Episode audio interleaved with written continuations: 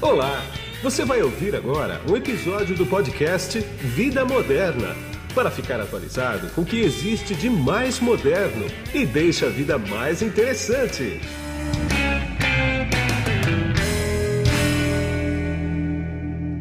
Olá, você que está conectado aqui nesse podcast do Vida Moderna. Quem está comigo aqui hoje é o Rogério Santos, que ele é o fundador da UB Link. Tudo bem, Rogério? Como é que vai, Guido? Muito obrigado pelo convite, a você e a todo mundo que está nos ouvindo aí. Imagina, eu que agradeço a tua agenda. Rogério, posiciona a UBLink para mim, primeiramente. A UBLink, ela atua em qual mercado? Quanto tempo de vida ela tem e como é que ela surgiu? A gente começou a discutir a UBLink há três, quatro anos atrás, eu e meu sócio, um dos meus sócios, que é o Arnaldo Curiati, a gente foi um dos fundadores da, da Biara, né? Uh, na verdade, o Arnaldo tinha mais outros dois sócios, eu me agreguei depois, e a gente tem uma vivência muito grande dentro dessa, dessa desse mercado, né? a gente está há 30 e tantos anos dentro dessa indústria, passamos por grandes empresas como Cirela, Tecnisa, Gafisa, e a gente percebeu nessa história toda de que tinha um desconforto muito grande, tanto de corretor quanto de cliente, e aí seja para locação ou para venda, com o modelo tradicional que já existia. Né? Então, os corretores estavam meio desorganizados, vendendo um produto aqui, outro produto acolá, e até por uma necessidade clara de momento né, mais complicado da indústria imobiliária, né, que reduziu o lançamento, enfim um cenário bem complexo. A gente viu que tinha um caminho enorme para desenvolver e agregar a experiência que a gente tinha e tem de mercado imobiliário com tecnologia. Né? Nós convidamos a, Vânia Gomes, que foi vice-presidente da IBM durante 27 anos para a América Latina. Com isso, a gente trouxe toda a tecnologia embarcada de IBM, né, desde inteligência artificial, etc. Contratamos a KPMG para criar, junto dos, dos nossos pensamentos né, e os nossos incômodos, uma modelagem de negócio né, baseada basicamente em demandar o corretor no momento que o cliente precisasse. E daí veio a história da UBLink, né? ou seja, uh, agregamos experiência mais tecnologia. Nós atuamos basicamente em dois pontos, né? Uh, na compra e venda de imóvel e na locação desse imóvel. Né? Por quê? O nosso entendimento é que quando existe uma pressão econômica, como a gente está passando agora, onde os imóveis para venda tendem a sofrer um pouco mais, é natural que os imóveis para locação tenham uma demanda maior que é o que está acontecendo agora. Né? Não só em função da razão econômica, como uh, principalmente no pós-pandemia. Isso é bem normal. Então, essa é a UBLink. Nós nascemos basicamente atendendo, começamos né, com bairros, oito bairros em São Paulo, Zona Sul e Sudoeste. A empresa está planejada para atuar no Brasil e também na Flórida, uh, depois que o mercado estiver uh, uh, mais equilibrado e mais testado dentro do país. Né? Entendi. Diz uma coisa.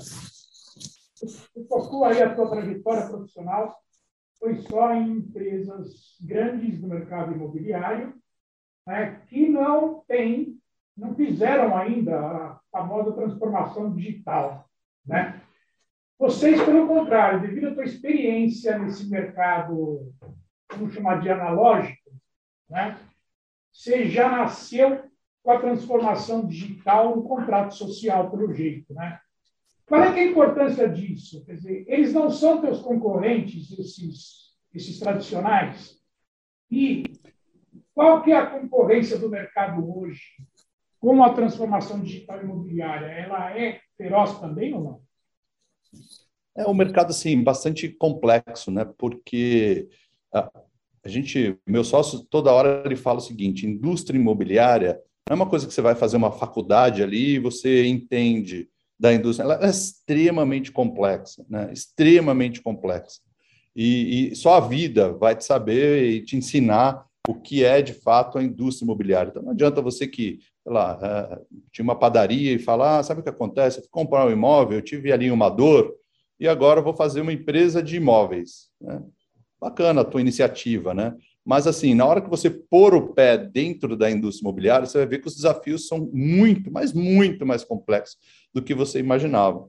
Então, essa complexidade é, é, a gente entende bastante dela, né? É lógico que isso é um mercado vivo, né? Cada hora os problemas mudam, né? você sabe disso, mas não mudam com a mesma intensidade da tecnologia. E a tecnologia tem muita coisa que a gente percebe e vivencia está disponível, só que a indústria imobiliária não abraça, né? Por exemplo, a gente tem realidade aumentada, a gente usa realidade aumentada, blockchain, né? tokenização de imóvel, então, tem é, é, digitalização de todos os processos, tem tanta coisa que você pode tentar facilitar a vida de quem compra um imóvel, e a gente já nasceu com esse, esse raciocínio de pessoas que já, já estão dentro da indústria imobiliária. Né? Então, não desmerecendo uh, nenhuma dessas, dessas PropTechs, né? muitas apareceram, né? tem algumas que são, tem o share of mind aí de, de todo mundo, em função do, do alto valor que captaram e de, e de quanto que investiram em, em comunicação, mas assim, é, e outras que não apareceram tanto, né? Mas a gente, o nosso modelagem de negócio é uma coisa mais perene em função do nosso conhecimento da indústria, né? Desse, desse segmento como um todo. Então, agregamos experiência mais tecnologia em função de uma das nossas sócias ser é, é, ter passado pela IBM, IBM durante 27 anos. Né? A gente trabalha com locação e venda, e você tem os três, uh, e temos três uh, elos aqui, né, de uma corrente, né, por isso que é link, né, está linkado. Tanto o cliente final, que para nós é um dos elos mais importantes, o proprietário e o corretor. Né? Então, a hora que você, um fala com o outro, né, um fala, os outros dois estão uh, trocando essas informações é, é, o tempo todo. Nós começamos, a gente está três, quase quatro anos desenvolvendo esse projeto, né? Começou lá nos Estados Unidos, né? A empresa está registrada no Brasil e nos Estados Unidos. Começamos com um time contratado, orientado pela IBM. Agora a gente tem 100% desse time internalizado. A gente tem dois principais focos na nossa companhia. O primeiro é tecnologia, onde tem o maior número de pessoas é, contratadas, e o segundo é atendimento ao cliente, que a gente entende que nenhum cliente pode ser deixado uh, uh, na mão ou desconsiderado qualquer tipo de comentário. Né? Então, a gente, por exemplo, em rede social, a gente mapeia absolutamente tudo o que está acontecendo nesses clientes. Quando uma pessoa se muda para um imóvel novo, num caso de locação, Uh, a nossa área de atendimento liga uma semana depois para ele para saber se está tudo funcionando, uh, a rede está funcionando na internet, os appliances, né, geladeira, televisão, se ele tem algum tipo de problema, quer dizer, é, é no mínimo ter um pouco de respeito para quem se mudou né, e usou nossa plataforma para isso. Então, esse foi nossa modelagem de negócio como um todo, Guido. Entendi. Você falou que você tem a empresa aberta aqui nos Estados Unidos, né? Uhum. O mercado americano de, de imóvel, tanto venda quanto locação, e lá você tem um mercado imenso também, que aqui no Brasil não tem, que é o mercado de reformas, né? Você pega um, um imóvel antigão, às vezes com 100 anos mais até, e faz um retrofit nele e deixa ele redondinho com todas as facilidades de 2022. Aqui no Brasil isso ainda não é um mercado atraente, né? Não sei por quê. Quais é são as diferenças básicas, maiores, assim, mais gritantes entre o mercado brasileiro e o mercado americano? Quer dizer, eu não, nem sei se tem comparação quanto a isso também. Eu diria que o principal diferencial chama-se cultura. Número um, né? O americano está acostumado a ir para Nova York e saber que aquele prédio não tem vaga e é assim que funciona, né? O brasileiro ele está acostumado a ter quatro vagas, três vagas, vaga rotativa, ter um, um, um, um valer para ele, enfim. Então, primeiro, número um, é cultural. Número dois, quando você fala lá nos Estados Unidos, a gente chama de tem uma empresa grande chamada Open Door e, e outras companhias que tentaram copiar esse modelo da Open Door. Eles falam que faz um é, chama lipstick on the pig. Né? Então, é passar um batom no porco e revendê-lo. Né? Mas aí, quando você fala de retrofit, tem a reforma é, profissional e verdadeira, agora tem essa história do lipstick on the pig, né? ou seja, é tudo uma casca e quando você descasca aquilo, você vai ver que a coisa não é bem como você estava imaginando. E aí, assim, aquela compra que você vai fazer, ela acaba sendo um baita de um problema. Então, é, é, é muito complicado. E fora isso, o terceiro item, já terminando, Brasil tem um problema da oscilação né, de juros, coisa Sim. que em mercados uh, como os Estados Unidos, agora só, uh, e é um fato tão histórico, né, aumentar taxa de juros lá é um choque, né, em geral, na sociedade. Uh, aqui não, né? A gente vive nessa gangorra, já faz parte do nosso DNA. Então, você imagina você comprar um imóvel reformar esse imóvel e depois colocá-lo à venda, né? Qual o período que esse imóvel ele vai ficar ali no seu estoque, né? O que, que vai acontecer nesse período de carrego com os juros?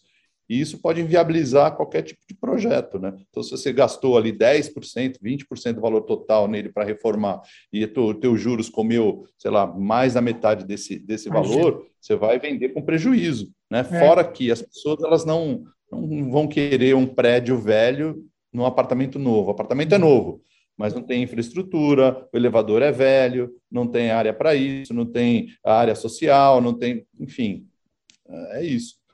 Não dá, exatamente. Agora, tudo bem, você está investindo no mercado aqui pesado, né? Como é que você vê o futuro do mercado aqui no, nos grandes centros, né? Porque você está em oito localidades, né? Você falou oito. É, está em oito bairros e subbairros. Oito, oito né? bairros, tá. Então é São Paulo, né? Então vamos pegar São Paulo como referência e não o Brasil como referência, tá? Como é que você vê, apesar de estar investindo bastante aqui, você acha que o mercado ele vai acelerar? Ele vai criar uma nova consciência do que é comprar ou alugar um imóvel? Ou, ou o mercado já está mapeado para isso? Eu costumo pegar o pessoal aí pós-pandemia, que virou híbrido, vamos pegar da área comercial, né? Quer dizer, os imóveis comerciais, a demanda para venda de imóvel comercial, como é que está? No pós-pandemia, refreou? Está bom? Não está bom? Como é que está, hein? É assim, o que a gente percebe é que esses, esses grandes impactos sociais, como o caso da pandemia, ou e agora o econômico, né, mas principalmente a pandemia, mudou um pouco a, a relação das pessoas com os imóveis especificamente. Né? As empresas hoje é, começaram a abraçar né, as suas possibilidades de trabalho híbrido. Né? Então, aquele Sim. funcionário pode ficar part-time é, no escritório, part-time. Isso faz o quê? Com que a necessidade de espaço dessas empresas diminua, né? Porque o mesmo, a mesma mesa pode ser compartilhada com uma outra pessoa, você não tem full-time 100% das pessoas ali no, no, no seu escritório, né?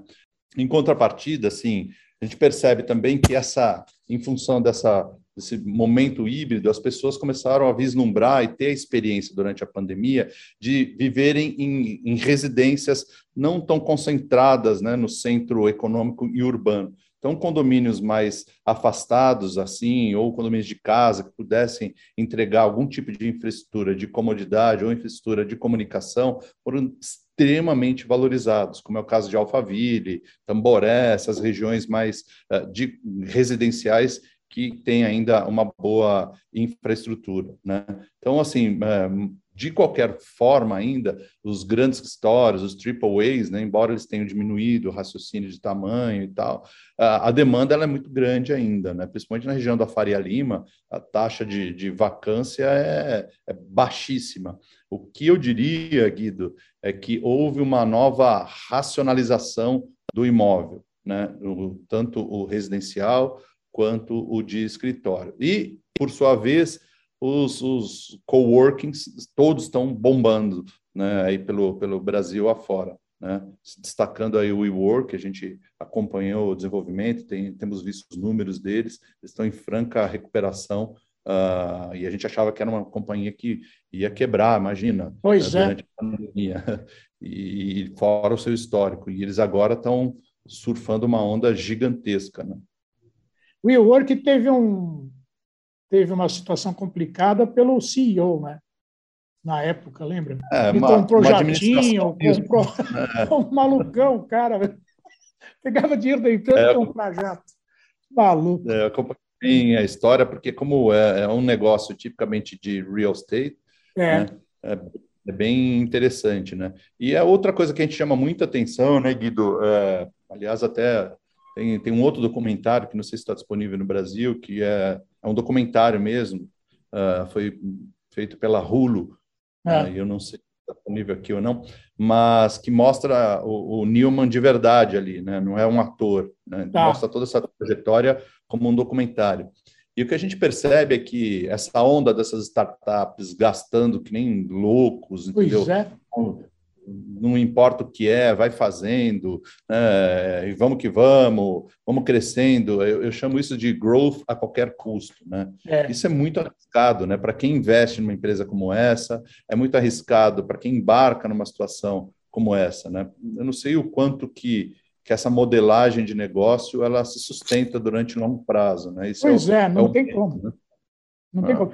Ah, mesmo porque uma startup que nem essa, por exemplo, o dinheiro não é do CEO, né, cara? O dinheiro é de investidor. Quer dizer, você tem que tratar com muito mais respeito do que se fosse teu dinheiro. O teu dinheiro você faz o que você quiser. Quer comprar jato, compra. Você quer fazer maluquice, faz. Agora, o grosso do dinheiro ali é de investidor, o cara foi o criador, é igual ao teu caso. E por falar nisso, vocês têm investidores aí na empresa?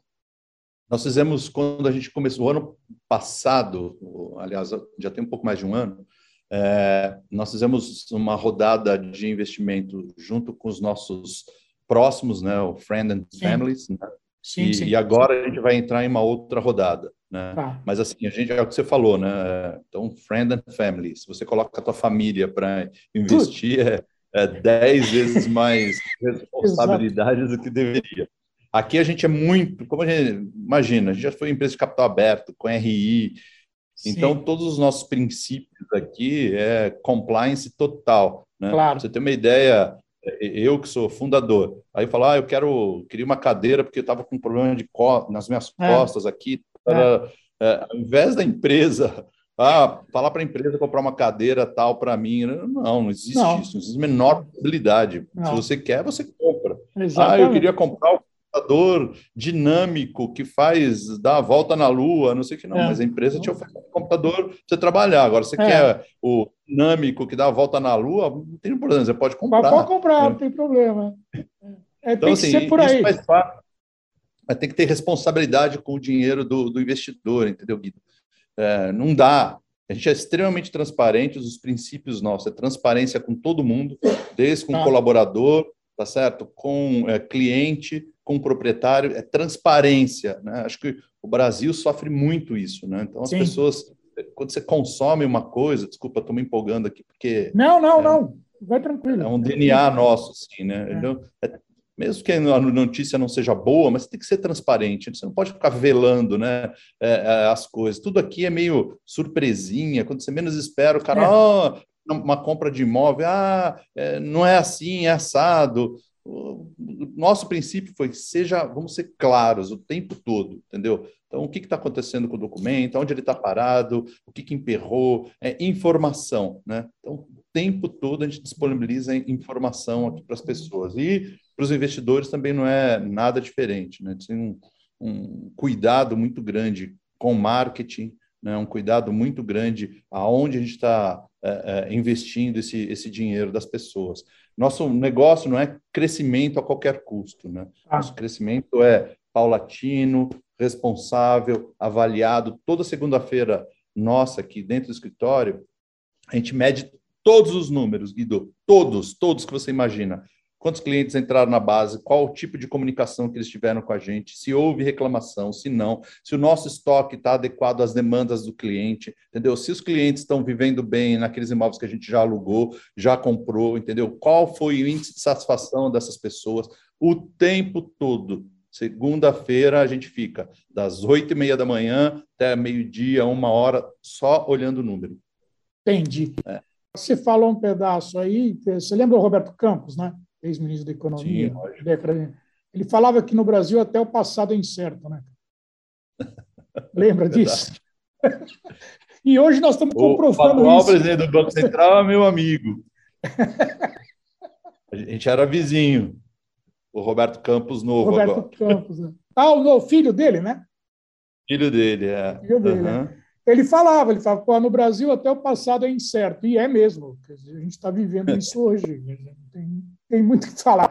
Agora, para a gente terminar, qual é que é o teu planejamento? Não precisa dar detalhe, não, tá? Em linhas gerais. O teu planejamento de crescimento aqui no Brasil, tá? Estados Unidos é outra conversa que a gente vê depois. a gente tem sob gestão nossa aproximadamente um patrimônio de 1 bilhão e 200, 1 bilhão e 300.